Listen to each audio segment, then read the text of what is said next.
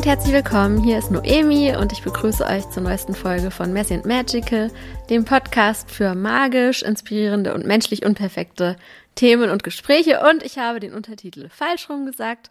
Da das aber schon das fünfte Mal ist, dass ich das Intro einspreche, werde ich das jetzt einfach so lassen, denn es ist ja immerhin der Messy Podcast. Heute habe ich wieder eine neue Folge ja, zum Thema Astrologie und Tarot des Monats beziehungsweise der kommenden vier Wochen mit meiner Astrologo Astrologinnenfreundin Verena Borell. Verena erzählt uns, was die Astrologie des Monats der Krebszeit so bringt und ich habe dazu noch drei Tarotkarten gezogen. Bevor wir starten, möchte ich aber das neueste Steady-Mitglied begrüßen und zwar ist es Bettina. Bettina, vielen Dank, dass du diesen kleinen Podcast bei Steady unterstützt. Jeder Euro zählt, denn eines Tages möchte ich gern alle Beteiligten von dem Geld einfach fair bezahlen können. Und das ist jetzt noch lange nicht so weit. Also, wer auch immer zuhört und den Podcast gerne ähm, unterstützen möchte, auch 2,50 Euro oder 3 Euro im Monat helfen schon. Dann könnt ihr mal einfach in den Shownotes gucken nach der Steady-Seite und da einfach euch ein Paket aussuchen. Da freue ich mich auf jeden Fall mega drüber. Und ich würde mich sehr freuen, hier mal mehr als einen Namen vorlesen zu dürfen. Okay, dann wünsche ich euch jetzt aber schon mal ganz viel Spaß bei der Folge und ja, viel Spaß.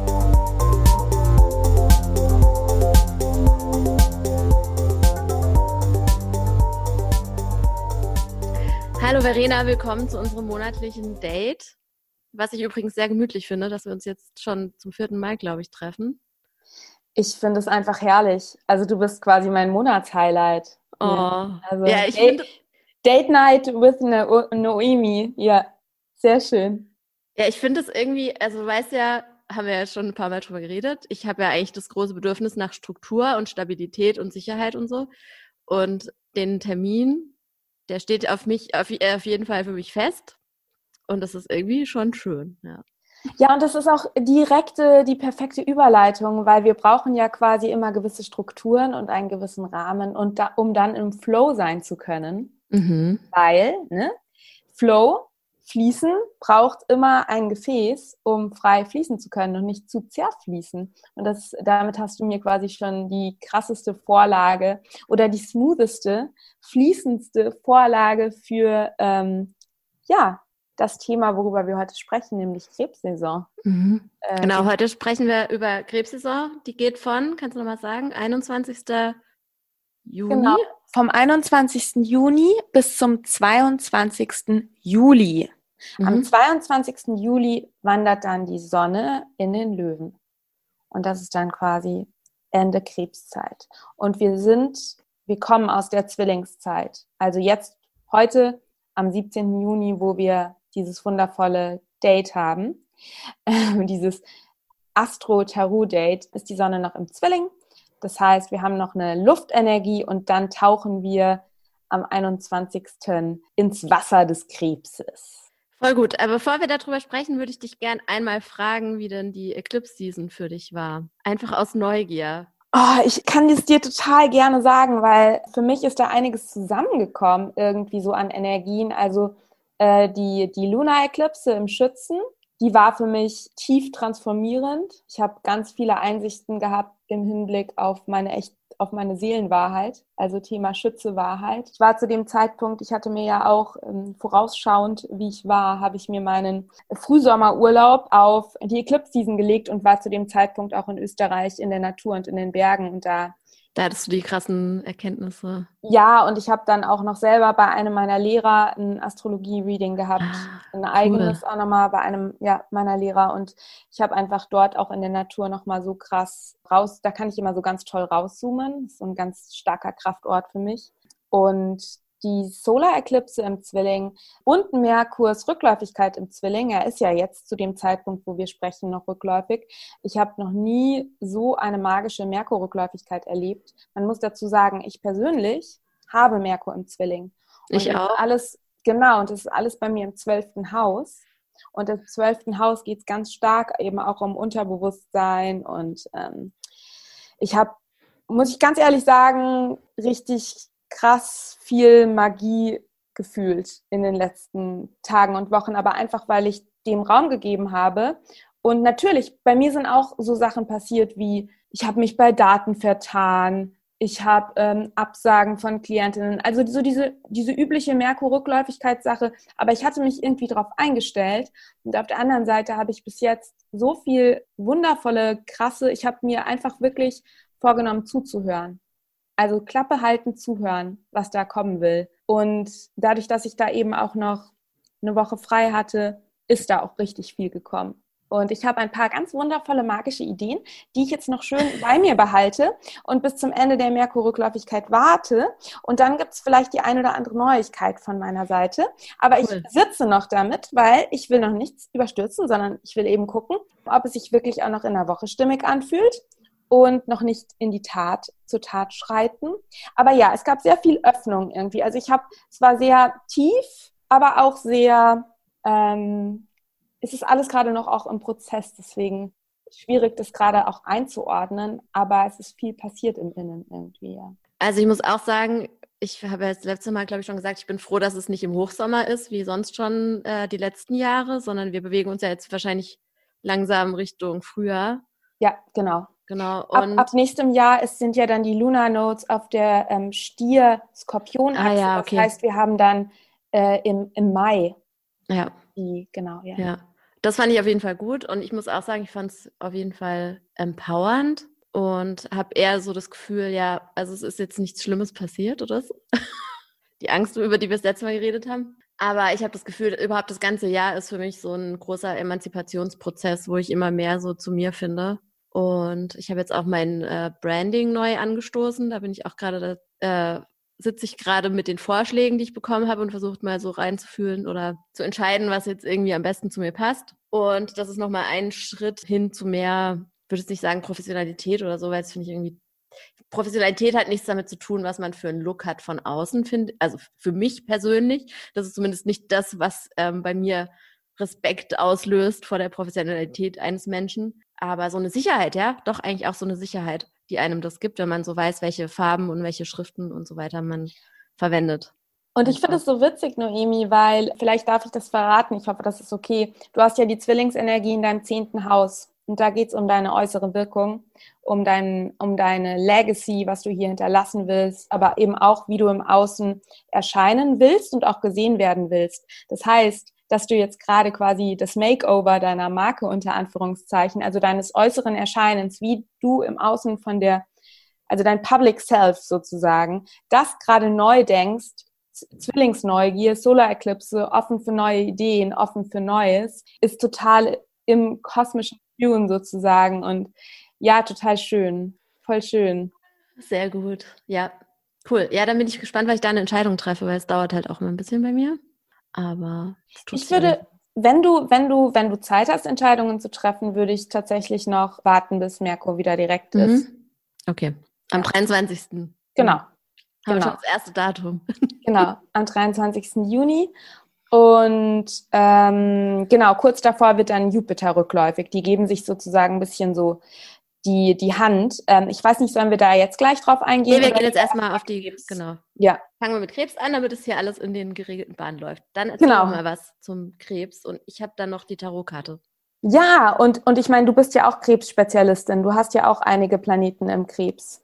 Von Welche daher, Planeten habe ich im Krebs? Du hast die, deine Venus im Krebs. Ah ja, stimmt, die Venus. Deswegen bin ich ganz, ganz gespannt, was du auch so dazu fühlst und sagst, was ich jetzt so sage. Mhm. Was vielleicht auch eben noch so als Überleitung, wir haben ja beide gerade gesprochen von ja, Zwillingsneugier und jetzt eben auch die Eklipse, wie das so für uns war. Und ich fand genau, was ich auch noch sagen wollte, dieser Prozess der Emanzipation, um da nochmal kurz dieses sich neu erfinden auf einem langfristigen Weg eher, ja, das ist das Motto des Jahres 2021 durch das Saturn-Uranus-Quadrat. Da geht es genau um dieses sich, sich erneuern. Ja, sich erneuern, aber eben auf eine langfristige, also auf eine nachhaltige Art und Weise. Und dadurch können wir eben auch immer wieder mit Blockaden im Innen und Außen konfrontiert werden, die uns eigentlich sagen, hey, halt, keinen Wachstumsschritt überspringen, hier wird keine Klasse übersprungen, ja, in die Tiefe schauen, alle Learnings mitmachen, damit du wirklich quasi diese Veränderung und dieses Wachstum oder diese Neuerfindung wirklich aus der Tiefe heraus vollziehen kannst. Also nach unten wurzeln, um quasi nach oben neu sprießen zu können und nicht irgendwie überhudeln sozusagen. Mhm. und das ist eben auch, dieses Saturn-Uranus-Quadrat wurde ja jetzt auch gerade, war jetzt nochmal am 15. Juni das zweite Exakte. Darüber hatten wir schon im letzten Podcast gesprochen.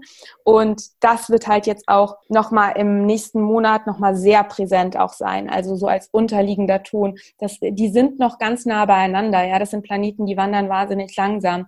Und dadurch, dass wir eben jetzt auch nochmal, darauf gehe ich dann später nochmal ein, Mars und ähm, Venus im Löwen haben, die bilden einen, auch Quadrate dazu. Das heißt, übersetzt gesagt, die Spannung steigt.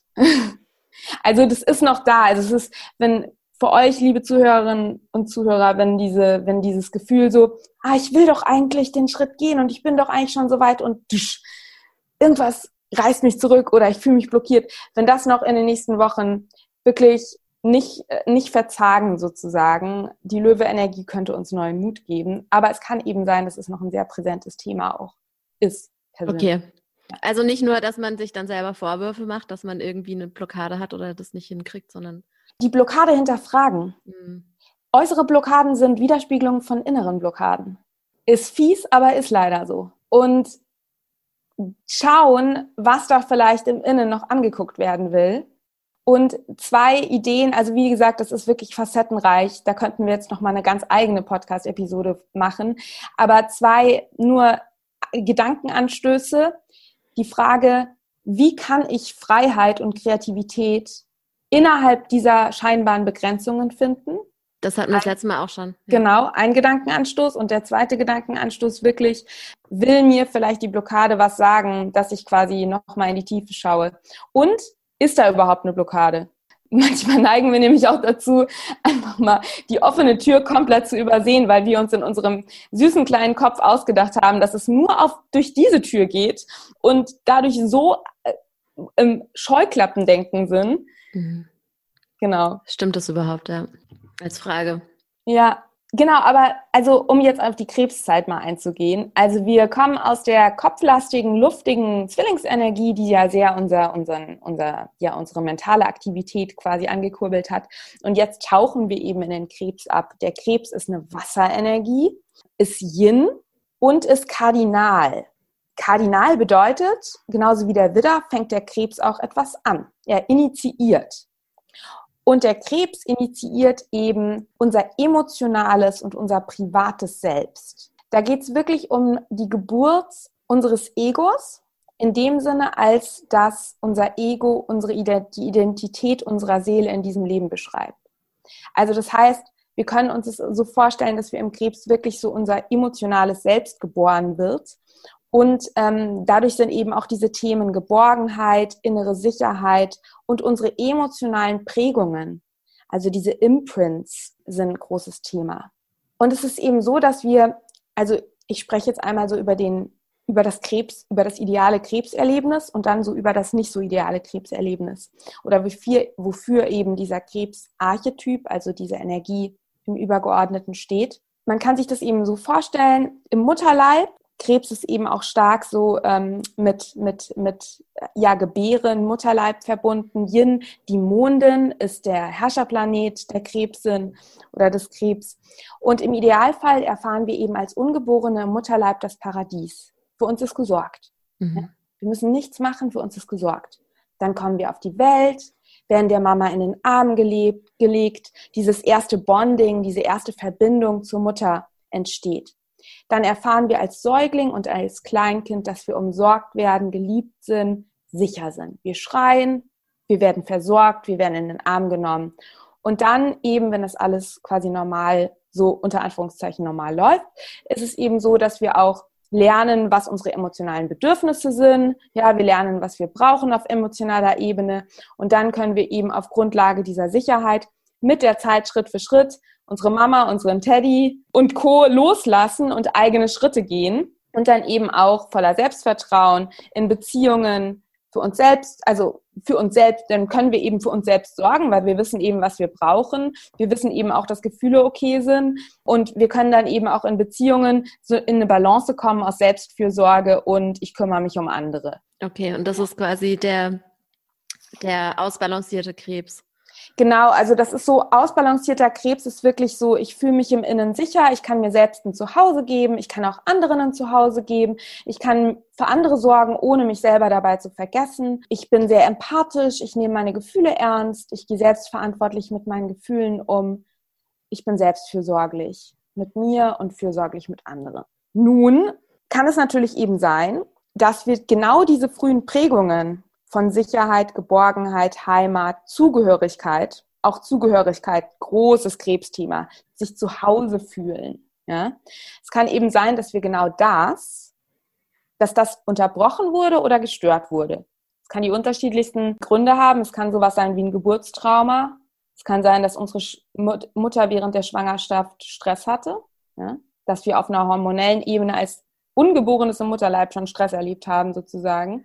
Es kann natürlich sein, dass ähm, wir, je nachdem, woran ihr jetzt, was ihr da so für kosmologische und spirituelle Ansichten habt, habt. Ähm, ich komme aus der Richtung Evolutionary Astrology. Da ist es auch ganz klar, dass wir gewisse Prägungen aus Vorleben mitbringen können, die sich dann oft im jetzigen Leben wiederholen. Dinge, die in der frühen Kindheit passiert sind. All das kann eben dazu führen, dass genau dieses Bonding, dass wir im Krebs, also diese Verbindung, diese Verbundenheit, dass wir die nicht erfahren. Und dann klafft in uns wie so ein Loch. Und wir haben eben dieses unterbewusste Gefühl von Angst, Unsicherheit, dass wir nicht geliebt werden. Wenn wir nicht geliebt werden als Kind, können wir nicht überleben.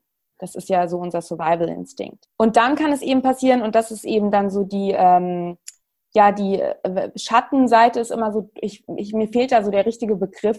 Also eine, eine, eine schwierige, eine schwierige Facette des, des Krebses ist eben, dass wir dann entweder in emotionale Abhängigkeit geraten, weil wir immer jemand anderen brauchen, der für uns sorgt, der dieses Loch in uns stopft. Oder was eben auch ganz häufig ist beim Krebsarchetyp, dass wir eben als Kind aufgrund dieses gestörten Verhältnisses lernen, dass wir nicht fühlen, sondern funktionieren und dass wir uns um alle anderen kümmern müssen, sollen, dass wir quasi diese, dieses Imprint, diese, diese Prägung erhalten.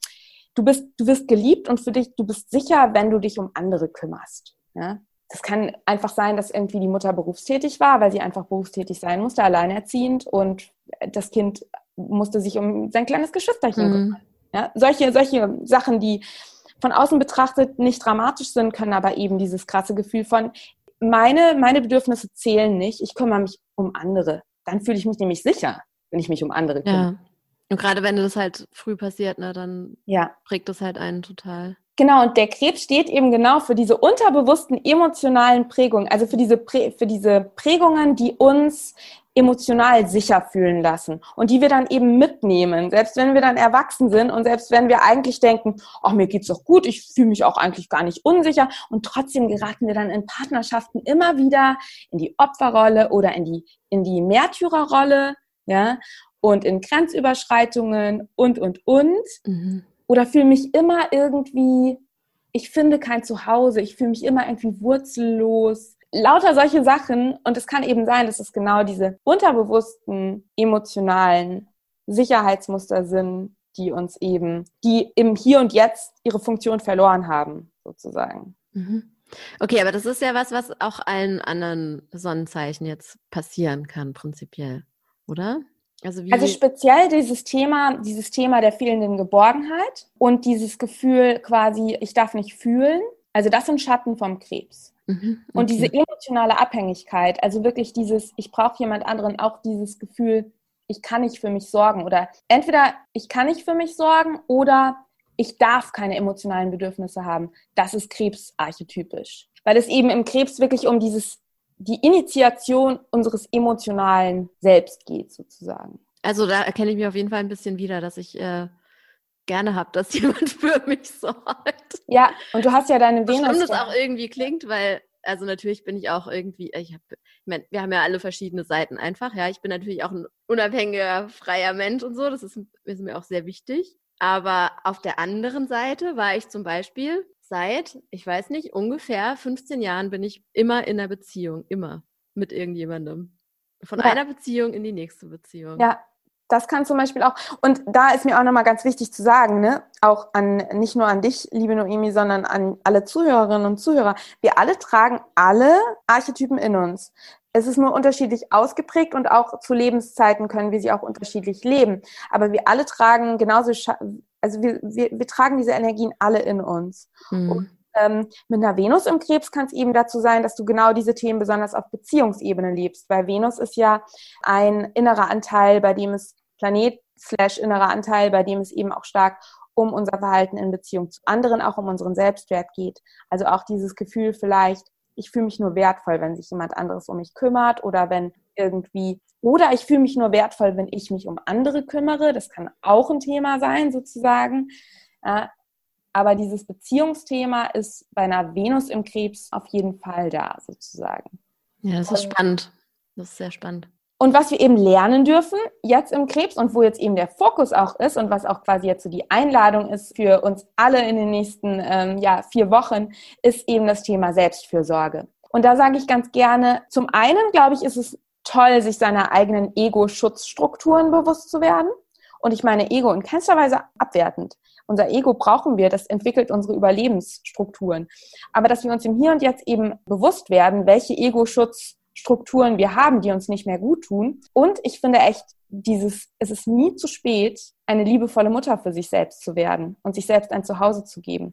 Selbst wenn wir nur negative ähm, Muttererfahrungen hatten, wir alle tragen das Bild der guten Mutter in uns. Und wir alle tragen das Bild von ein Zuhausegefühl. Wir wissen alle, wie sich das anfühlt. Es kann für jeden fundamental anders sein. Aber jeder weiß, was es bedeutet, umsorgt, geborgen zu sein und ein Zuhause zu haben. Und wir dürfen eben jedes Jahr aufs Neue zur Krebssaison kann das eben, könnte es eben sein, dass es diese Themen auch besonders präsent sich anfühlen. Und es ist eben, wenn wir bewusst damit arbeiten wollen, ist es eine super schöne Zeit, eben, ja, sich so Fragen zu stellen. Was brauche ich denn, um mich sicher zu fühlen? Erlaube ich mir Liebe anzunehmen? Und auch das Thema, erlaube ich mir in meinem eigenen Rhythmus zu leben, auch in meinem Zyklus. Ja, die Mondin ist die Herrscherplanetin des Krebs. Das heißt, auch Zyklus nicht nur bezogen auf weiblichen Zyklus, sondern auch unseren, unseren nicht linear, unser nicht lineares Sein, unsere emotionalen Schwankungen, auch, dass wir mal müde sind, dass wir eben nicht jeden Tag wie so eine kleine Maschine getaktet sind. Ja, ja. Ja, ja ich, ich stelle mir das richtig vor, weil Wasserelement, ja, Gefühle, dass man auch einfach so ein tiefes Verständnis vielleicht dafür hat, sich selber nicht in irgendwelche Schubladen reinzupacken, sondern anzuerkennen, eben wie du sagst, dass man mal so ist, mal so ist und dass, äh, ich meine, Zeit an sich ist ja nichts, was irgendwie, also Zeit fließt ja eigentlich die ganze Zeit vor sich hin, ja. Und nur wir Menschen sagen ja, also natürlich ist es ein bisschen von außen gesteuert, aber wir Menschen sagen ja, wir stehen morgens auf und dann sind wir irgendwie schlecht drauf und dann sagen wir, okay, heute wird ein schlechter Tag. Aber der Tag an sich, der existiert natürlich, weil die Sonne auf und unter geht, okay, aber eigentlich ist die Zeit ja einfach fließend und alles bewegt sich die ganze Zeit fort und so stelle ich ja. mir gerade vor. Voll. Und was du, was du auch so schön gesagt hast, dass wir quasi dieses Thema Veränderung, ähm, was ich eben auch nochmal so schön finde, ist diese Idee im Krebs, dass es geht nicht darum, unser Ego loszulassen, es geht darum, unser Ego konstant zu erneuern. Also unsere, unsere Patterns immer zu gucken, was dient mir noch, was dient mir nicht mehr. Und das zu erneuern. Und ich finde, das ist so eine schöne Vorstellung, dass wir uns vorstellen, dass wir uns immer wieder neu gebären. Dürfen uns immer wieder neu gebären. Ja, und das ist eben auch so eine Weisheit, die wir im Krebs lernen dürfen. Und auch da diese Stärke auch unserer Emotionen zu erkennen, ja, der Krebs ist kardinal, der geht voran das hat eine Stärke. Es ist zwar Yin, ja, also es geht quasi, es ist eine nach innen gekehrte, es ist nach innen gekehrt, aber trotzdem kardinal. Also es ist trotzdem irgendwo groundbreaking, ja. Und das finde ich auch nochmal so schön auch hervorzuheben. Ja, das finde ich, da fällt mir gerade ein, oh, weißt du, was wir machen könnten zukünftig noch? Wir könnten vielleicht noch, wenn wir es schaffen, in ganz kurz, ganz kurz, ja, über coole Leute, die das jeweilige Sonnenzeichen haben, weil es gibt ja die coolsten Krebse, die so voll badass sind, obwohl man immer sagt, dass Krebs so empfindsam und so irgendwie, eben wie du sagst, ja, das klingt dann so weich und verständnisvoll und so, aber das sind ja auch voll die badass Leute, so wie ähm, die Maddie fällt mir ein, die, ähm, Madeleine Al Alizadeh oder warte mal. Ja, ja, ja. Daria Daria, ja. die auch voll die ähm, badass Businesswoman ist und trotzdem ja. voll gefühlsvoll. Und ich meine, ihr Buch heißt ja starkes, weiches Herz. Also ja, total. Der, der absolute Krebstitel, oder? Ist, hat sie ihre Sonne im Krebs? Ich weiß ja, es gar nicht. Ja, ja, die hat bald Geburtstag. Ich ja, können wir super gerne machen. Das weiß ich immer auswendig. Ich weiß, also jetzt, wenn wir jetzt über den Vollmond im Steinbock sprechen, da weiß ich zum Beispiel ein gutes Steinbock-Beispiel habe ich, aber Krebs habe ich jetzt gerade in dem Moment keine Eingebung. Da hätte ich jetzt noch mal kurz drüber nachdenken Macht nichts. Macht nichts. Super gerne können wir auch spontan machen, aber die ist mir direkt eingefallen. Ja, Krebs. Hast du da irgendwie, äh, was ist da noch deine? Oder magst du die Karte zeigen? Weil ich hätte nämlich sonst vorgeschlagen, dass ich ähm, nach dem Krebs, nachdem wir jetzt quasi über den Krebs gesprochen haben, direkt auf den Vollmond im Steinbock, der direkt am 24. Juni stattfindet, also kurz nachdem die Sonne in, in den Krebs gewandert ist, weil da haben wir die Gegenenergie und die eben ganz, ganz essentiell wichtig auch ist. Ich bin ja gespannt auf das Kärtchen. Ich würde sagen, ja, ich zeige die Karte beziehungsweise beschreibe nochmal die Karte. Also wir haben als Karte für die Krebszeit den Stern, was für mich immer ein wunderschönes Zeichen ist, einfach wenn ich die in einem Reading habe. Das ist immer so, da entspannt sich sofort alles in mir, wenn ich die sehe, ja. Und da haben wir eben diese nackte Frau. Warum sie nackt sein muss, weiß ich übrigens noch nicht. Vielleicht weißt du das. Mhm, da nickt Verena. Mhm. Und sie gießt eben, ich habe jetzt das Modern Witch Tarot, sie gießt mit zwei Kelchen Wasser aus und zwar sowohl in den Teich, aus dem sie das Wasser auch schöpft, als auch auf die Erde. Und oben drüber haben wir diesen, diese acht Sterne, von denen einer in der Mitte ganz groß ist und dann haben wir noch einen, ähm, in diesem Deck hier einen Reiher. Und ja, sowohl die Sterne als auch der Reiher sind natürlich Symbole für ewiges Leben, für Glück, und das Wasser, und es passt ja eigentlich voll gut zu dem, es passt einfach super zum Krebs, ja, weil Wasserzeichen. Und wie du sagtest, sich neu gebären und so weiter. Also dieses Fließen lassen, sich auf den Fluss einlassen, das passt halt voll gut dazu. Und es geht halt um, um die Lebensenergie, um das Wasser des Lebens sozusagen. Ich muss auch immer an ähm, die unendliche Geschichte denken, wo es ja auch darum geht, das Wasser des Lebens zu bekommen, ja. Und es ist halt so ein schönes Zeichen für Heilung und für Hoffnung und Heilung halt wirklich auf so einer ganz tiefen Ebene. Und ich habe mir vorhin noch aufgeschrieben, als du ähm, gesprochen hast. Jetzt habe ich natürlich total viel aufgeschrieben. Dieses Gefühl, ja, dass wir alle das verdient haben einfach oder diese Gewissheit, dass wir alle das verdient haben, komplett entspannt und geheilt zu sein.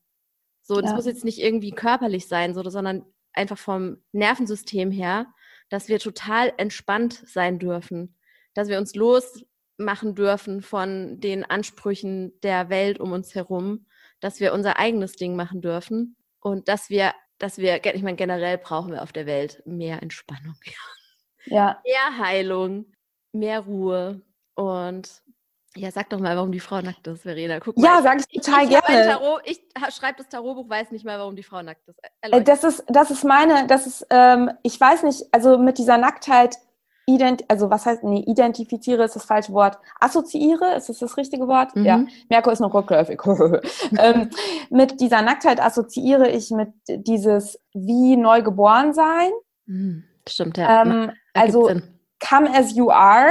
You don't need any also auch so diese, dieses Vertrauen, was auch, weil wenn du dich nackt zeigst, so wie du bist, quasi wie ein Neugeborenes, dann, dann fühlst du dich ja auch sicher. Ja, und dann fühlst du dich ja auch geborgen. Und diese Karte strahlt ja auch diese Ruhe aus. Ja, mhm. sie ist da auch eben verbunden, auch mit Himmel und Erde sozusagen, also auch eben mit dem Kosmos und der Mutter Erde. Und sie ist dazwischen oder er ist dazwischen. Es ist ja, ich würde sagen, ein sehr androgynes Wesen.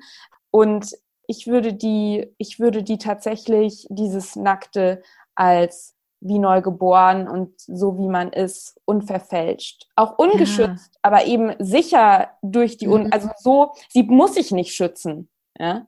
Ja. Und halt, es, es ist so eine Fülle vorhanden, dass man ja. das Wasser einfach überall hingießen kann, ohne dass man damit irgendwie haushalten muss oder so, sondern man gibt einfach mit vollen Händen. Und das ja. hat ja auch was mit innerer Sicherheit zu tun. Ja. Ja. Okay. Was, ich, was ich auch total schön finde in der Karte ist, zeigst du sie mir nochmal gerade? Ja, okay, die, äh, bei, bei, bei dem Tarot-Deck ist es definitiv eine Frau, weil ich eben gesagt habe, es ist eher geschlechtslos, aber in dem Tarot-Deck ist es definitiv eine Frau. Also hier die Yin-Energie auch nochmal ähm, betont. Aber sie hat ja diese Gefäße. Und wir brauchen eben ein Gefäß, um Wasser fließen zu lassen. Und das ist quasi die Überleitung zum Steinbock. Mhm. Und das ist die Sicherheit, die das Yin immer braucht, ja. Die Yang-Struktur. Und dazu haben wir dann nachher noch diese Karte. Die sehen ja jetzt die ganzen Podcast-Hörer noch gar nicht. Das heißt, ich habe denen jetzt was voraus. Ähm, denn es ist so, genau, ich, ich würde später auch noch so ein paar auf so ein paar Rückläufigkeitsgeschichten mit dir eingehen, die noch so zwischengeschoben sind. Aber ich würde sagen, so ein, einer der größten ähm, Highlights der Krebszeit ist natürlich der Vollmond. Und der Vollmond findet statt im Steinbock am 24. Juni um 20.39 Uhr am Abend auf 3 Grad 28 Minuten im Steinbock. Und er hat positive Aspekte zu Jupiter, der gerade in die Rückläufigkeit ist. Und vielleicht nochmal so als kurze, wenn du jetzt diese Podcast-Episode zuerst hörst und noch nicht so viel äh, Wissen über Mond und Astrologie hast. Ein Vollmond entsteht immer dann, wenn die Mondin genau gegenüber von der Sonne steht, so dass also das Sonnenlicht, das volle Licht auf die Mondin scheinen kann und wie also die Mondin quasi komplett angestrahlt ist. Deswegen haben wir immer eine genau 180 Grad, was die sogenannte Opposition ist. Also die stehen gegenüber voneinander. Und dadurch haben wir eben auch immer dieses Spiel, dass der Vollmond im genau gegenüberliegenden Tierkreiszeichen ist. Und diese Tierkreiszeichen betrachten wir eben immer als eine Achse. Und das sind oft zwei mit zwei Seiten der Medaille, die, die scheinen so gegensätzlich, aber sie ergänzen und sie brauchen sich eigentlich. Und sie haben eben auch oft ganz viele Themen gemeinsam. Sie spielen es nur auf unterschiedliche Art und Weise aus. Und im Steinbock geht es eben um die Initiation, er ist nämlich auch Kardinal unseres Public Self, also unserer Public Identity, dein zehntes Haus. Ja? Steinbock beherrscht zehntes Haus und der Herrscherplanet ist Saturn. Und es ist Element Erde und es ist aber auch Yin. Das vergessen wir auch. Und im Steinbock geht es eben darum, quasi, also eine, eine wohlbalancierte Krebs-Steinbocks-Achse Krebs-Steinbocks-Achse sieht so aus, dass wir auf Grundlage von emotionaler Sicherheit und weil wir wissen, was wir auf emotionaler Ebene brauchen, können wir uns im Außen voller Sicherheit zeigen und eben auch unser öffentliches Selbst ist im Einklang mit unserem privaten Selbst. Und die balancieren sich aus. Das heißt, ich bin quasi ja, es ist auch so, ähm, öffentliches Selbst Steinbock assoziieren wir oft mit unserem Beruf und unserer Karriere, aber das ist noch viel mehr. Es muss nicht der Beruf und die Karriere sein. Es ist das, was ich quasi im Außen auch hinterlassen will, so ein bisschen meine Legacy und eben, ja, was ich eben im Außen erschaffen will, sozusagen. Und das ist eben das können wir eben kultivieren, nur wenn wir uns eben regelmäßig auch Zeit geben, wieder ins Innen zu tauchen ob das jetzt wirklich die Verbindung mit unserer Intuition ist oder ob das auch sowas ist wie unsere Familie, unser Zuhause, was eben Krebs ist, uns mit unseren Wurzeln verbinden. Und dann ist es aber eben auch immer wieder wichtig, in die Steinbock-Energie zu gehen, rauszugehen und eben nicht nur zu Hause auf dem Sofa zu sitzen und ähm, Kakao zu trinken, sozusagen. Ja? Ähm, und beim Vollmond im Steinbock geht es eben genau darum, dass wir eben lernen, dass wir eben auch die nötige Erdung für Emotionen brauchen, ja.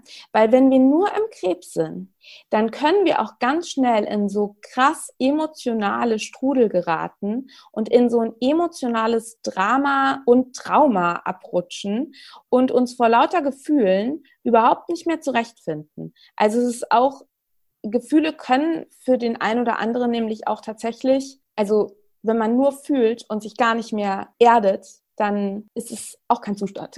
Und im Steinbock geht es eben darum, dass wir eben uns selber den, die Erdung, das Gefäß geben, die Struktur geben, um fließen zu können. Und hier geht es eben wirklich darum, auch selbstverantwortlich mit emotionalen Bedürfnissen umzugehen. Das bedeutet, dass ich mich eben zum Beispiel auch traue, in Beziehungen zu sagen, du, ich verstehe, dass es dir gerade heute nicht gut geht, aber ich hatte so einen krass anstrengenden Tag.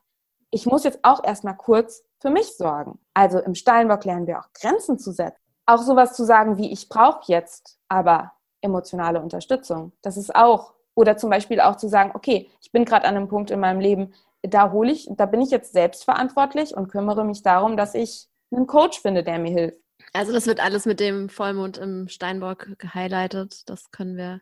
Ja, also angehen. so Themen, so Themen sind eben Einmal das Thema Selbstverantwortung, also wo mache ich meine emotionale Sicherheit noch von Lebensumständen oder auch Personen im Außen abhängig? Mhm. Wo gebe ich meine Verantwortung ab? Auch das Ernstnehmen unserer Gefühle. Ja, wann unterdrücke ich meine Gefühle, um perfekt zu funktionieren? Das ist der Schatten des Steinbock, ist perfekt funktionieren und nicht fühlen. Ja? Wann überarbeite ich mich vielleicht und bin überhaupt nicht in meinem Rhythmus, in meinem Krebszyklus, Rhythmus, sondern bin hier im Steinbock-Schatten und ähm, mache meinen Wert davon abhängig, wie viele, äh, wie viele Stunden ich heute schon geschuftet habe und am Laptop saß. Eine Balance aus Intuition und unserem Wirken, unserer Rolle im Außen. Ja?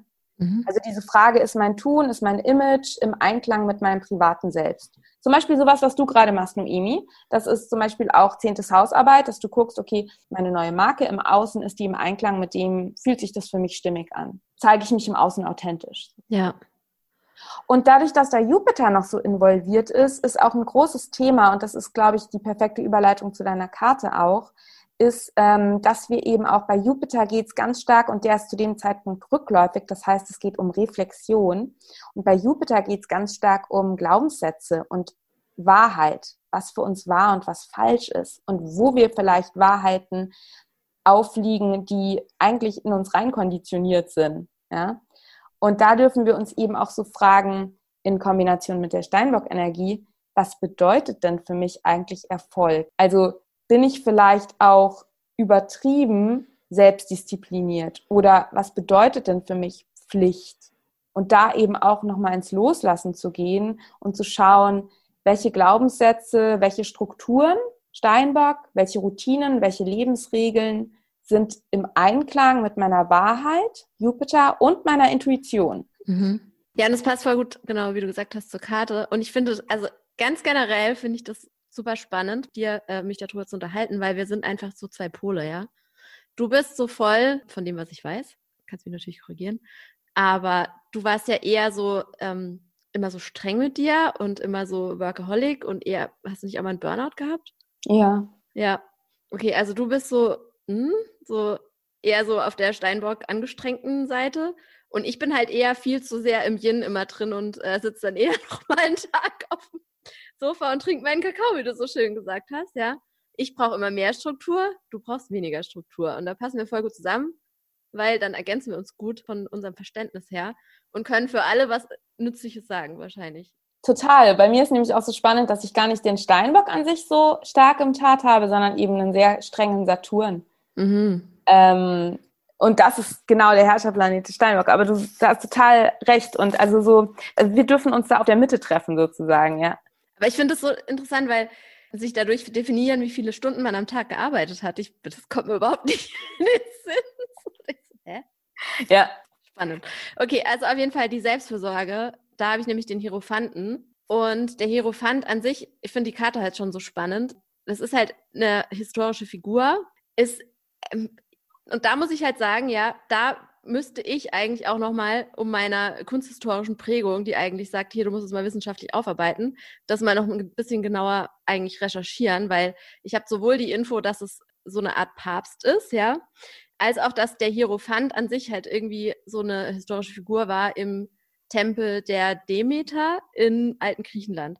Also es ist aber Anyway, wer jetzt genau dargestellt ist oder um was es genau geht, ist es auf jeden Fall eine Person, die eine tragende extrem wichtige Rolle inne hat und quasi das Weltliche mit dem, mit dem geistlichen, wie sagt man da, mit dem spirituellen. Danke, ja. Mit dem spirituellen Leben verbindet und so eine Art äh, Vermittlerrolle inne hat. Ja, also der Papst oder was auch immer bringt quasi das Wissen, das spirituelle Wissen halt den, den normalen, dem normalen Volk sozusagen weiter und ist so ein Sprachrohr. Und dafür muss er natürlich um diese Rolle einnehmen zu können, erstmal selber ein total tugendhaftes Leben führen, ja. Und selber sich an ganz viele Regeln halten und an ganz viele, ganz viele Rituale und so weiter. Und ist deswegen auch so eine Art Respektsperson. Und ich, deswegen konnte ich auch mit dieser Karte ganz lange nichts anfangen, weil so, ich so äh, mit meiner Punkerseele, ich so, wenn ich das höre, da kriege ich schon so, äh, Destroy the System und so weiter. Shave the Queen. Ich habe dann aber verstanden, dass ich eigentlich mit der Karte mega viel lernen kann, eben weil Regeln und Routine ist eigentlich wichtig für mich. Und deswegen ist die Karte für mich eigentlich voll der gute Lehrer, weil das ist für mich immer so ein Zeichen, dass es darum geht, dass ich äh, mir anschaue, wo tun mir Strukturen gut, ja. Also wo brauche ich mehr Struktur oder wo brauche ich vielleicht weniger Struktur? Wo darf ich weniger streng mit mir sein? wo kann ich mal selber auch mir selber wieder neue Grenzen setzen. Und die passt ja auch voll gut, weil das ist ja quasi ein männlicher Divine Masculine Ar Ar Archetyp. Deutsch-Englisch-Verwirrung. Und ähm, insofern auch ein schönes Gegenstück zu, zum Krebs und ein ähm, Gefäß, was das Wasser halten kann. Ja. Und da glaube ich, ja, da, das geht auch wieder um Selbstverantwortung, dass jede Person einfach diesen, in dieser Zeit so ein bisschen selber gucken muss, okay, was brauche ich? Brauche ich vielleicht wieder mehr Struktur, ehrlicherweise? Oder brauche ich vielleicht weniger Struktur? Darf ich vielleicht ein bisschen weniger streng mit mir sein? Und es mehr fließen lassen? Und das ist ja auch Thema des äh, unterschwelligen Saturn-Uranus-Quadrat zum Beispiel. Ja, da haben wir ja genau Stimmt. auch das Thema. Und, Der Clash. Und ich finde es auch so schön, dass du das sagst, weil was mir auch gerade noch so kam, ist dieses Thema im Krebs geht es um Selbstfürsorge und im Steinbock um Selbstverantwortung. Und da eben bei beidem mhm. nicht abgeben, nicht die eigene Verantwortung an Autoritäten im Außen abgeben. Und für mich persönlich, also ich verbinde mit dieser Hierophantenkarte ähm, ganz stark das Thema, also die kommt bei mir oft, wenn es bei mir darum geht, meiner Wahrheit zu folgen. Und dieses Thema Inner Guru versus Outer Guru. Also wann quasi, quasi, und das ist für mich zum Beispiel auch Thema der Jupiter-Rückläufigkeit, auf die ich jetzt als nächstes zu sprechen kommen wollte ja, wem glaube ich und was will ich wirklich glauben? Ja, glaube ich dem, was dieses Wahrheitsgefühl in mir? Oder höre ich auf Stimmen im Außen? Sprich, bin ich selbstverantwortlich? Oder mache ich das, was man so macht? Und halte das für wahr und richtig und falsch und beurteile mich auch selber da, danach. Also ich bin schlecht, wenn ich gegen Regel XY verstoßen habe und wenn ich dann mal mich wirklich ehrlich frage, welche Regel, gegen welche Regel ich da eigentlich verstoßen habe, äh, gestehe ich mir ein, dass es eigentlich eine internalisierte Norm ist, die mir als kleines Kind ähm, meine Mutter oder mein Vater gesagt hat und äh, die jetzt quasi eigentlich überhaupt nicht mehr mit meiner Wahrheit übereinsteht. Und das sind genau die Arten von Fragen, die ich sehr gerne mag, weil da, da werden Grenzen im Kopf gesprengt, ja, und das liebe ich einfach. Und genau, passt auch wieder zu dem Thema Erfolg, ja. Wessen Maßstäben von Erfolg folge ich denn eigentlich? Wessen Maßstäbe will ich überhaupt erfüllen auf dieser Welt? Eigentlich muss man seine eigenen Maßstäbe finden und die halt erfüllen. Und das passt ja auch voll gut. Eigentlich der Hierophant ist ja auch, klar, jetzt, okay, der Herrscher irgendwie auch, aber auch der Hierophant, wenn wir sagen, sich bemuttern, man kann sich ja auch bevatern. Genau. Ja? Ja. Voll. Und für mich persönlich, ich finde das immer nur so schwierig in unserer heutigen Welt, weil ich bin ein großer Freund davon, sehr, sehr vorsichtig mit ähm, Rollen und Geschlechtern umzugehen. Absolut, aber ich auch. Ja. Ich weiß, dass du da nämlich auch genauso tickst wie ich, Noemi. Aber wenn wir jetzt quasi wirklich so es nur auf energetischer Ebene betrachten, wirklich nur auf energetischer, habe ich für mich persönlich, ist es so für mich, Krebs ist selbst bemuttern und Steinbock ist selbst bevatern.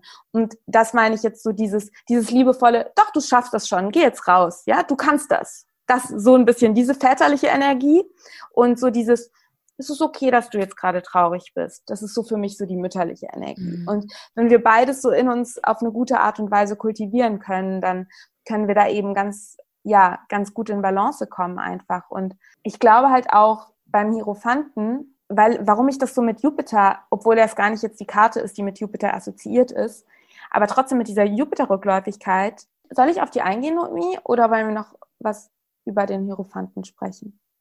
Nee, ich wollte nur, glaube ich, noch ergänzend sagen, ja, also wie du schon gesagt hast, ist natürlich schwierig mit diesen, auch Divine Masculine und Divine Feminine finde ich an sich auch schwierig. Ist, Im Prinzip geht es immer um Pole, einfach um Gegensätze und die tragen wir natürlich erstens mal tragen wir sie alle in uns und dann kann natürlich, wir sagen Vater oder Mutter, das ist natürlich eigentlich alles total austauschbar. Das sind halt einfach auch irgendwie Rollenbilder, mit denen man einfach direkt was anfangen kann. Und deswegen ist es halt irgendwie convenient, sage ich mal, darauf zurückzugreifen.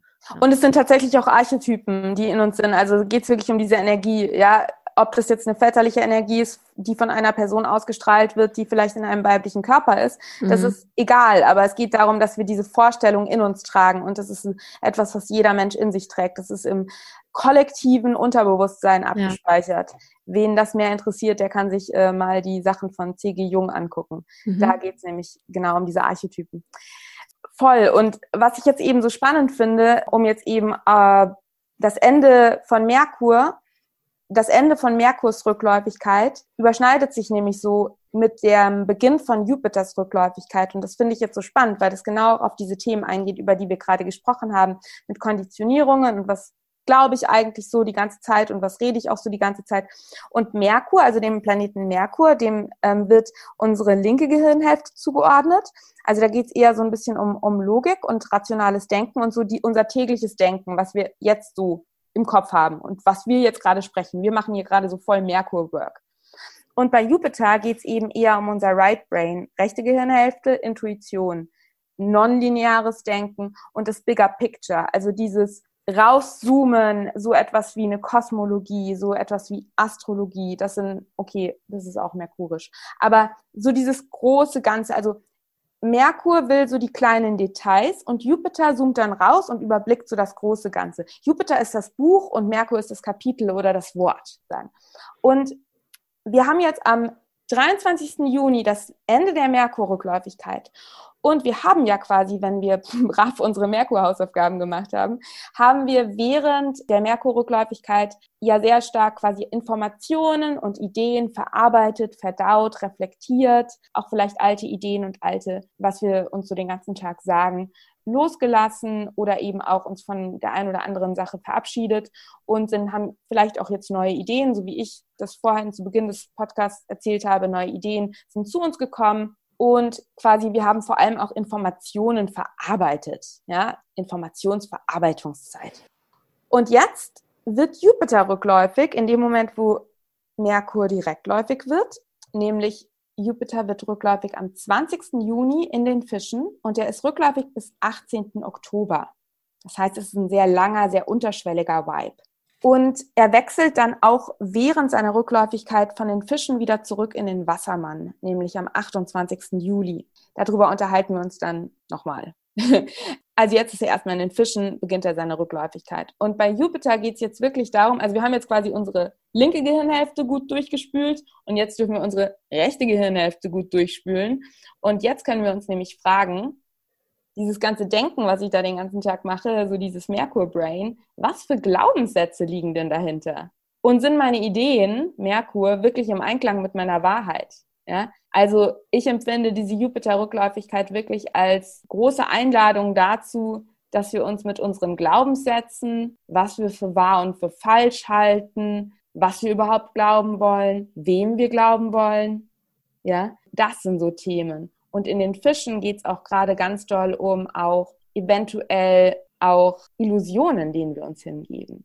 Ja, Jupiter in den Fischen ist so Expansion pur, Erweiterung, Grenzenlosigkeit, plötzliche Freiheit, Hust, ähm, ich nur kurze, also ich beschäftige mich nicht mit mundaner Astrologie, also nicht mit weltlicher, aber es war schon sehr frappierend, dass genau an dem Tag, wo Jupiter in die Fische gewandert ist, in allen Ländern auf der Welt quasi die ähm, Restriktionen aufgehoben wurden und wir plötzlich wieder rausgehen durften. Ja? Das haben wir doch das letzte Mal auch schon, hast, hast ja. du das nicht auch als Vorschau so ein bisschen ja. gesagt?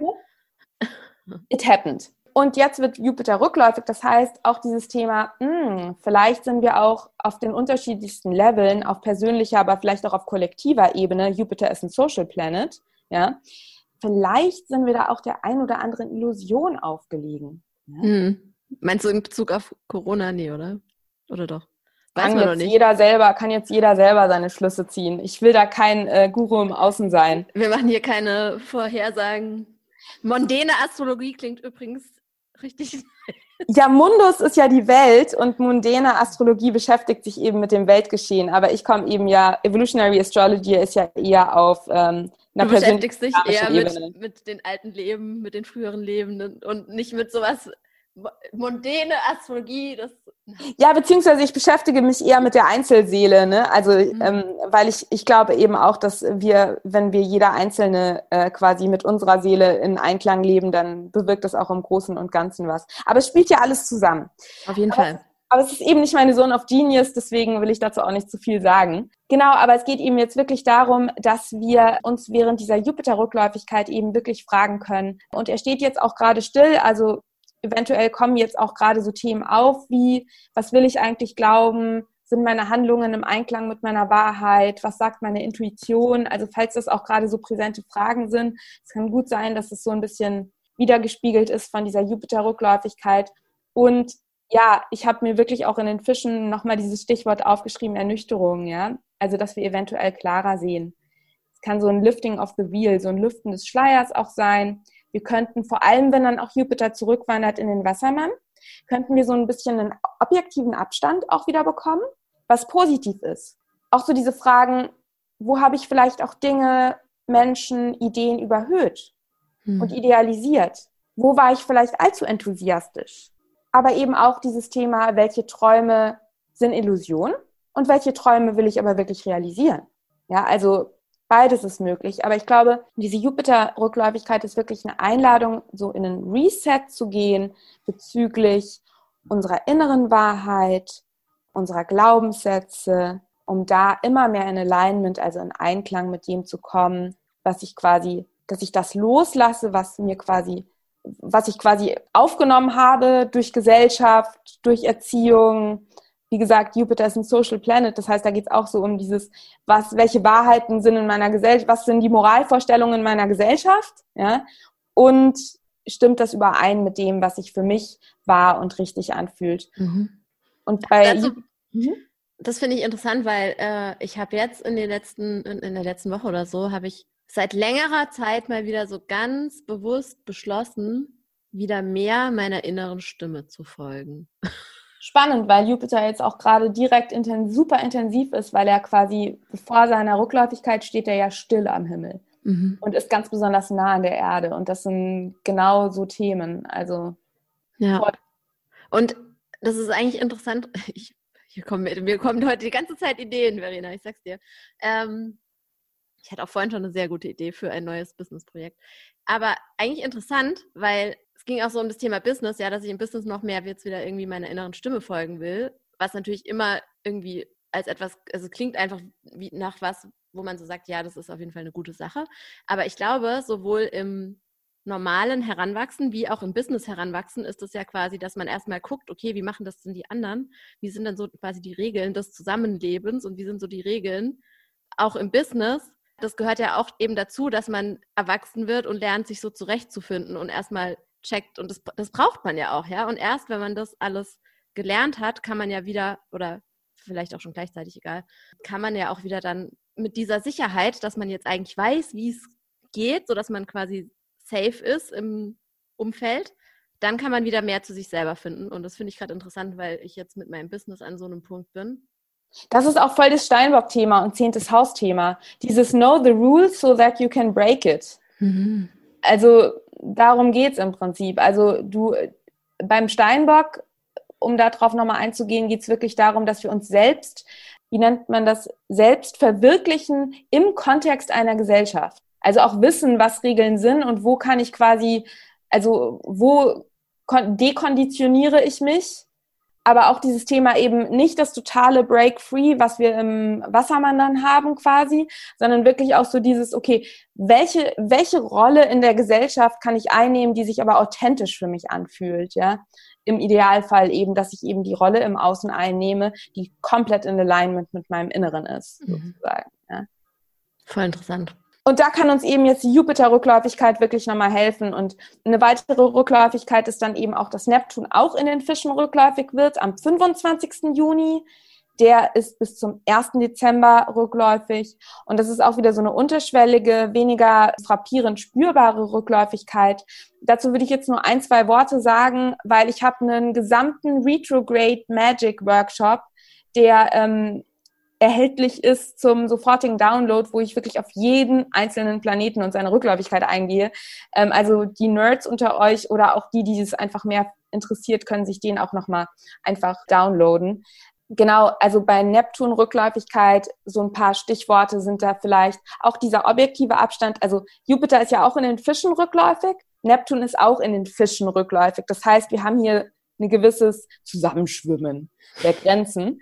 Ähm, objektiver Abstand zu Träumen, was ist Illusion, was ist Realität, Idealisierung versus Klarheit. Stark auch wieder dieses, diese Verbindung zu unserer Seele, zum Universum, zur Wahrheit mit Großbuchstaben, zur Liebe mit Großbuchstaben stärken. Und auch äh, Neptun-Rückläufigkeit, Schattenseite der Fische und von Neptun, Grenzüberschreitungen, Suchtverhalten, Realitätsflucht. Wo habe ich Schwierigkeiten mit Grenzen? Wo flüchte ich vielleicht meiner Realität durch verschiedenste Dinge. Das kann genauso der Alkohol sein wie die Arbeitssucht mhm. oder die Netflix-Sucht. Oder die Esssucht. Genau. Tut mir das gut, tut mir das nicht gut.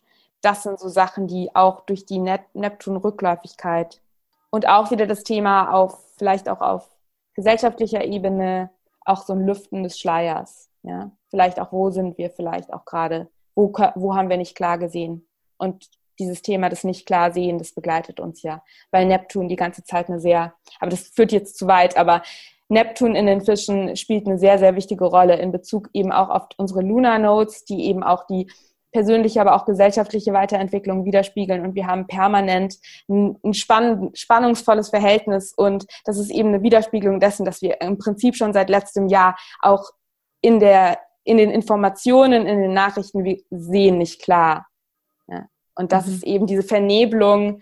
Das ist die Schattenseite von Neptun. Und die positive Seite ist eben surrendern, vertrauen, fühlen, dass wir eben auch verbunden sind und dass eben alles gut wird. Jetzt muss ich wieder an die Star-Karte denken. Ja. Ja. Genau. Und da kommen wir nämlich eigentlich auch schon so, da würde ich noch gerne kurz drauf eingehen, auf den Neumond im Krebs. Der ist dann am 10. Juli. Und da, der ist, genau, Neumond im Krebs, 10. Juli um 3.16 Uhr auf 18 Grad und 2 Minuten im Krebs. Und der bildet ein Quadrat zu Chiron im Widder und eine Opposition zu Pluto. Und da ist auf jeden Fall Aktivierung all dieser wunderschönen Krebsthemen, die wir beide jetzt schon so in ausführlich besprochen haben. Also Selbstfürsorge, Intuition. Und zu der Zeit sind dann auch schon Venus und Mars im Löwen. Mars ist ja schon im Löwe. Venus wandert auch in den Löwen. Das heißt, da geht es auch darum, dieses Thema aus dem Herzen handeln. Ja? Also auf die Intuition hören, aus dem Herzen heraus, Löwe, Herzchakra, aus dem Herzen heraus handeln.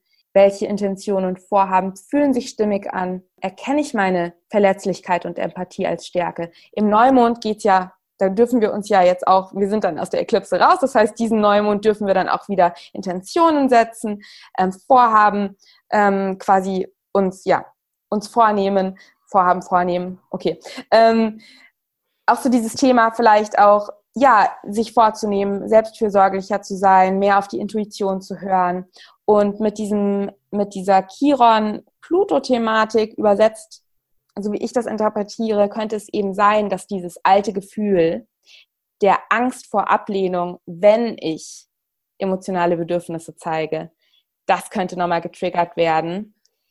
Und, hey. und auch dieses Gefühl, mit Pluto in Opposition im Steinbock dieses Gefühl, so eine Spannung zwischen, was brauche ich im Innen und welchen Erwartungen im Außen habe ich das Gefühl, entsprechen zu müssen. Ja? Also so dieses äußere Image versus mein Innen. Mhm. Und da geht es ganz stark da nochmal, wenn so Themen aufkommen, geht es wirklich nochmal darum, hinzuschauen, in der Tiefe hinzuschauen, warum ich da Angst vor habe, vielleicht Erwartungen im Außen nicht zu entsprechen. Ob das überhaupt echte Erwartungen sind oder ob ich nur denke, dass andere denken, ich muss und so. Ne? Also ist ja auch immer ein großes Thema. Ähm, also ob ich da wieder irgendwie eigentlich Erwartungshaltungen, die ich selber an mich habe, ins Außen projiziere. Ja? Pluto im Steinbock. Und da eben zu schauen, okay, was ist da los, was mir noch nicht erlaubt, selbstfürsorglich mit mir umzugehen, wenn das aufkommen sollte, lade ich dazu ein, das nicht einfach so wegzuschubsen, sondern da wirklich in der Tiefe nochmal reinzufühlen. Mhm. Aber ansonsten, ja, also es ist mit diesen zwei Quadraten ist es jetzt nicht so ein super smoother Neumond, würde ich sagen. Aber mit der Krebsenergie und Venus und Mars im Löwe, die uns auch eben Mut und Kraft schenken könnten, habe ich ja die Hoffnung oder es ist ja immer so, wie wir das auch erleben wollen, ja, einfach, dass wir da ein wunderschönes, vielleicht uns auch ein wunderschönes Ritual gönnen, einfach etwas tun, wo wir so richtig selbstfürsorglich uns pampern. Mhm.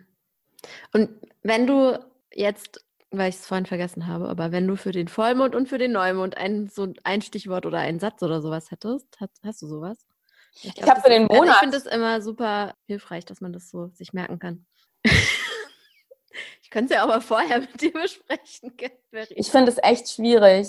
Also ich habe für den gesamten Monat habe ich so ein Motto. Ja, sag mal. Aber das würde ich erst sagen, wenn ich noch kurz was zu Venus und Löwe gesagt habe. Okay. Ja. Und für den Vollmond und für den Neumond, ich würde sagen, Vollmond wirklich ähm, gehe ich selbstverantwortlich mit meinen Gefühlen um, ist mein Fühlen im Innen und mein Tun im Außen in Balance. Und dann beim Neumond ja wirklich sowas wie erkenne ich die Stärke meiner Emotionen an und vielleicht so als Mantra, ich lasse die Angst davor los, für meine Gefühle abgelehnt zu werden und sorge für mich. Große Themen. Und im, im Vollmonden loslassen, also weil wir beim Vollmond ja loslassen, loslassen von all diesen Gefühlen immer nur funktionieren zu müssen. Ja, genau. Und genau, also noch so als kleines, als kleine weil wir ja immer so gerne auch Sachen von Venus hören. Mars ist ja schon in den Löwen gewandert, dafür könnt ihr euch den letzten Podcast anhören. Und Venus wandert am 27. Juni in den Löwen und sie bleibt da bis zum 22. Juli. Und das kann eben, Venus ist ja jetzt gerade im Krebs, also wir haben jetzt gerade diesen sehr feinfühligen, empathischen Venus-Vibe und dann im Löwen ähm, geht es wirklich eher darum, da könnten wir eben spüren, dass wir ja leidenschaftlicher werden. Es ist eine Feuerenergie. Es könnte auch so für diejenigen unter euch, die in Beziehungen sind, es könnte leidenschaftlicher, feuriger zugehen. Ähm, es geht Oder auch nicht, auch wenn man nicht in Beziehung ist, kann das zutreffen. Ja, für, für die, die nicht in Beziehung sind, da geht's, finde ich, total schön, dass man sich auch eben mit dem Herz verbindet, ja, mit dem eigenen Herz Entscheidungen aus dem Herzen trifft. Auch in den Beziehungen zu anderen Menschen generell. Es muss ja nicht immer eine Partnerschaft sein. Mhm. Ähm, wir sind ja alle in Beziehung. Ähm, und Venus im Löwe finde ich so genial für Kreativität und Schöpferinnenkraft. Also wenn ihr irgendwelche kreativen Projekte jetzt irgendwie angehen wollt, Venus hat ja auch dieses Thema Kunst, Schönheit, ja, und eben auch Schöpferinnenkraft und Löwe ist halt einfach Spielfreude, Kreativität. Im Löwen geht es um Selbstexpression. Ja? Dazu dann mehr in dem nächsten Podcast zu Löwe. Und es ist ein extrovertierter Vibe, ja, also Venus, äh, Löwe ist young, das heißt, Mut haben, Gefühle zu zeigen und sich selber zu zeigen, ja, wirklich so diesen Vibe nutzen für Selbstexpressions- und Kreativitätsprojekte. Das Achtung, es gibt ja immer ein Achtung bei mir. Achtung. Achtung. Acht, Obacht. Ähm, das Achtung des Löwen und dazu dann auch im nächsten Podcast mehr. Den Selbstwert Venus nicht davon abhängig machen, ob wir Applaus für unser löwiges Strahlen bekommen. Ja? Es ist ganz egal, was die anderen davon halten, wenn es aus dem Herzen kommt. Wir dürfen aus dem Herzen heraus teilen und uns zeigen, was sich durch uns ausdrücken will.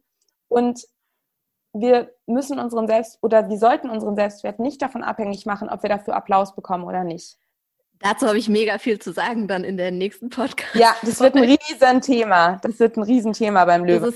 Ah, das liebe ich, das Thema. Ja, aber das nur so viel und deswegen, dadurch, dass wir eben Mars und Venus im Löwen haben, haben wir trotz dieser Wasserenergie, also es ist auch nochmal ganz wichtig, dass wir uns das auch nochmal, ähm, trotz dieser Wasserenergie im Krebs, unsere zwei persönlichen Planeten, Venus und Mars. Merkur ist im Krebs dann bald. Das heißt, Merkur ist im Krebsvibe, also wir sind in der Kommunikation sehr feinfühlig ab dem 11. Juli. Ähm, wir dürfen Ideen durchfühlen.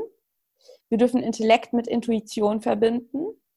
Aber in unserem Tun kann es eben gut sein, dass wir diese feurige Passion auch spüren. Wie meinst du das, dass das unsere zwei persönlichen Planeten sind? Weil das kenne ich noch nicht. Wir haben drei persönliche Planeten. Also Aha. so nennt man die Planeten. Ich finde es immer schwierig, die persönlich zu nennen. Aber die sind halt einfach näher an der Erde. Merkur, Mars und Venus sind näher an der Erde. Deswegen sind sie oft einfach deutlich spürbarer. Die bewegen sich auch schneller dann. Ne? Ja, genau. Mhm. Und danach kommen eben Jupiter und Saturn. Das sind, sind die sogenannten Social Planets die eben auch quasi oft als gesellschaftliche Planeten bezeichnet werden. Und dann haben wir die Outer Planets, ähm, Uranus, Neptun, Pluto. Seit wann studierst du schon Astrologie? Noch gar nicht lange. Ja. Ich habe jetzt so, ich habe letztens habe ich gedacht, okay, vielleicht fange ich das jetzt auch mal irgendwann noch an. Ich bin einfach so ich tief so rein. viel Respekt. Ich bin hab so 24-7. Ich Ja. bin nur am Lernen. Also ich habe die krass, es ist einfach, ja, da können, können wir nochmal einen Podcast drüber machen, mein Weg zur Astrologie. Aber deswegen war nämlich auch mein, mein, mein Motto, das, äh, wo ich mir nämlich noch dieses, ich habe wirklich dieses Gefühl, so Wasser und Feuer, Emotion trifft Action. Hm, Und das ist ja auch wieder voll alchemistisch. Voll, Ja, du kannst es ja eigentlich nicht verbinden, ja. total. Und Da Also werden Dinge entstehen. Ja, voll. Und ich habe das wirklich so, als ich da so reingefühlt habe, habe ich gedacht, es ist wie so ein flirrender Sommertag am Meer mit emotionalen Wogen und Tiefen, träumerischen Erinnerungen, ernüchternden Abkühlungen, bisschen Überhitzung, Sonnenschein, aber auch Sonnenblocker, Sunblocker. Und ich hoffe Spaß, Flow, Liebe und Verbundenheit. Denn mit Venus und Mars im Löwen, da geht es auch ganz doll darum, der, der Freude zu folgen. Und beim Krebs Flow ähm, mit der ganzen Fische-lastigen Rückläufigkeiten so eine tiefe Verbundenheit auch ins Innen und eben auch vielleicht zu äußeren Kräften, an die wir vielleicht glauben oder nicht glauben. Ähm, ja, ich glaube, so dieser flirrende Sommertag am Meer trifft. Okay. Am FKK-Strand, äh, damit die Person vom Stern auch mitmacht. Okay, ähm, ich hatte ja noch eine Karte, die wir jetzt noch gar nicht besprochen haben, wo du im Vorgespräch gesagt hast, da möchtest du noch was Persönliches dazu sagen. Und äh, zwar genau erstmal noch ähm, war so eine kleine Tarot-Magic wieder, weil ich habe nämlich die Karte gezogen für die Krebszeit und dann kamen die acht Schwerter und weil wir die schon mal hatten, habe ich dann quasi zu mir selber gesagt, oder zu, dem, zu meinem Deck habe ich gesagt, zeig mir doch mal ungefähr dieselbe Bedeutung, aber auf eine andere Art und Weise, ja, und dann kam der Stern, so. Wie das jetzt zusammenhängt, da könnte man jetzt auch nochmal drüber nachdenken, ähm, aber auf jeden Fall habe ich dann noch gefragt, was müssen wir denn noch wissen für die nächsten vier Wochen? Und dann kam halt schon wieder die acht Schwerter, so, also die, die Karte wollte sich auf jeden Fall zeigen und ja, also wir hatten das ja schon mal, ähm, aber das haben wir natürlich nicht alle damals gehört. Bei den acht Schwertern sehen wir eben diese Person, die gefesselt und mit einer Augenbinde in einer Pfütze steht und von acht Schwertern umgeben ist.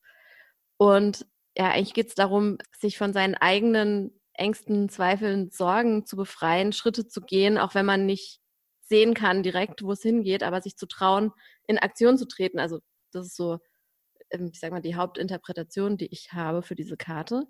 Und was ich so gedacht habe oder was sich so bei mir so gezeigt hat, jetzt auch in Bezug auf Corona, ich finde es eigentlich auch übrigens okay, dass wir darüber sprechen, weil es ist ja auch ein Thema, was uns irgendwie alle beschäftigt. Ich weiß, manche können es nicht mehr hören, aber es ist einfach ein Thema. Und für mich kam da so durch, dass wir halt auch die Schritte, die wir jetzt wieder gehen, vielleicht ins Außen, dass wir die auch in unserem Tempo machen dürfen. Und auch wenn wir noch nicht, also es kann halt auch sein, dass wir, weil wir das jetzt schon so lange erlebt haben, dass wir uns natürlich auch an diesen Zustand irgendwo gewöhnt haben und dass sich auch das jetzt natürlich unsicher anfühlt, wenn jetzt irgendwie die ganzen Sachen wieder erlaubt sind. Und ich glaube, das ist so, manche Leute überfordert das jetzt und manche Leute fühlen sich jetzt einfach nur wohl. Aber also ich habe zum Beispiel, ich habe mich voll darauf gefreut, noch vor ein paar Wochen. Und jetzt ist es schon so, jetzt gucke ich schon wieder runter auf die Straße und denke mir so, oh Gott, was macht die ganzen Leute hier? Muss das jetzt sein? Es war irgendwie auch schön in dem Eremitenmodus, so ein bisschen, ja, also da sind einfach ganz viele gemischte Gefühle. Und davon, also erstmal ist das total normal. Ja, ich glaube, da haben viele das Gefühl, dass sie alleine damit sind, weil natürlich zeigen eher die Menschen, die euphorisch sind und die jetzt wieder Spaß haben, die zeigen das natürlich auch eher. Also erstmal so, dass, damit ist man natürlich nicht alleine. Man ist sowieso mit, nie mit irgendwas alleine, weil alles, was wir empfinden oder machen, gibt es natürlich schon millionenfach auf der Welt. Aber wir dürfen halt die Schritte in unserem Tempo gehen, in unserem Tempo. Und wenn das nur ein kleiner Schritt nach vorne ist, dann ist es halt erstmal nur ein kleiner Schritt nach vorne. Ja, Ja, finde ich voll schön. Finde ich voll schön die Interpretation. Was mir bei der Karte einfach auch noch so eingefallen ist. Mhm. Und also ich bin da voll bei dir, so diese, diese, diese Öffnung, die wir da eben auch in unserem Tempo und auch immer wieder auch Krebs mit der eigenen, im Einklang mit der eigenen Intuition handeln. Ja, was brauche ich denn? Fühle ich mich jetzt schon sicher genug? So, ne? Oder Ja, will ich dass man sich noch- nicht und auch, dass man sich nicht äh, von den anderen auch überrollen lässt, ja. Ja. Auch das wieder so in sich selber, sich selber rausfinden, was fühlt sich für dich gut an. Und nur weil alle im Umfeld irgendwie wieder eine große Party schmeißen, wenn sich das für dich nicht gut anfühlt, dann musst du halt nicht, dann musst du nicht zu der großen Party gehen. Das sind dann jetzt dann ein Krebshäuschen. ja. Ja. Wolltest du dazu noch irgendwas hattest du da vorhin was noch was ganz. Okay, schieß los. Ich habe nur eine ganz an, eine komplett andere Interpretation dieser Karte. Mhm. Ähm, für mich diese Augenbinde der Person und diese Fesseln, also und dieser, dieser Kreis von den Schwertern. Für mich ist das einfach noch so krass eine Widerspiegelung. Dieser Merkur wird wieder direkt und Jupiter wird rückläufig. Also diese mentale Energie, die wir jetzt noch haben. Also dieses wirklich auch, wo, welche Gedanken engen mich noch selber ein? Also wo baue ich mir quasi selber ein Gefängnis aus meinen Glaubenssätzen oder auch als, aus meinen ähm, mentalen ähm, Gedankenpfaden sozusagen, also diese, diese mentalen neuronalen Verknüpfungen, die ich da über Jahre gezüchtet habe und auch diese Augenbinde, auch mit Neptuns und Jupiters Rückläufigkeit, ähm, wo bin ich vielleicht gerade noch blind, wo kann ich vielleicht noch gerade nicht klar sehen, wo darf ich klarer sehen, was ist wirklich meine Wahrheit, wo kann ich vielleicht auch mich nicht darauf verlassen, was meine Augen mir zeigen, sondern wo muss ich vielleicht meinen Blick nach innen richten. Jupiter und Neptun rückläufig. Bei beiden geht es um Wahrheit, bei Jupiter um meine Wahrheit, bei Neptun um die Wahrheit, die große Wahrheit. Und wo muss ich vielleicht meine Augen schließen und nach innen schauen, um in Kontakt mit dieser Wahrheit zu kommen? Und das passt doch wieder voll zu dem, was ich gesagt habe. Voll. Gut. Der Kreis. Haben wir noch was offen? Ich kann, wenn du willst, einmal kurz alle Daten im Schnelldurchlauf durchgehen. Ja, sehr gut. Mach das mal. Okay, also ich starte. Beginn von Jupiters Rückläufigkeit in den Fischen ist am 20. Juni, geht bis 18. Oktober. Dann wandert die Sonne am 21. Juni in den Krebs, beginnt die Krebszeit. Dann haben wir am 23. Juni Merkurs Ende der Rückläufigkeit in den Zwillingen. Am 24. Juni haben wir den Vollmond im Steinbock. Dann haben wir Neptuns Rückläufigkeit, Beginn in den Fischen am 25. Juni. Dann wechselt Venus vom Krebs in den Löwen am 27. Juni. Und dann haben wir den Neumond im Krebs am 10. Juli. Und Merkur wandert am 11. Juli in den Krebs. Oh, dann haben wir sogar noch Chiron rückläufig am 15. Juli. Aber den lassen wir jetzt Aber aus. den lassen wir jetzt aus. Weil Verena hat auch noch eine Verabredung. Genau, am 22. Juli wandert die Sonne in den Löwen und dann könnt ihr wieder reinhören. Yay, da freue ich mich schon drauf. Cool. So, ja. das hat doch wieder hier richtig gut geflowt, würde ich sagen. Krebsig geflowt. Krebsig geflowt. Ich fühle mich jetzt richtig erfrischt. Nee, stimmt nicht.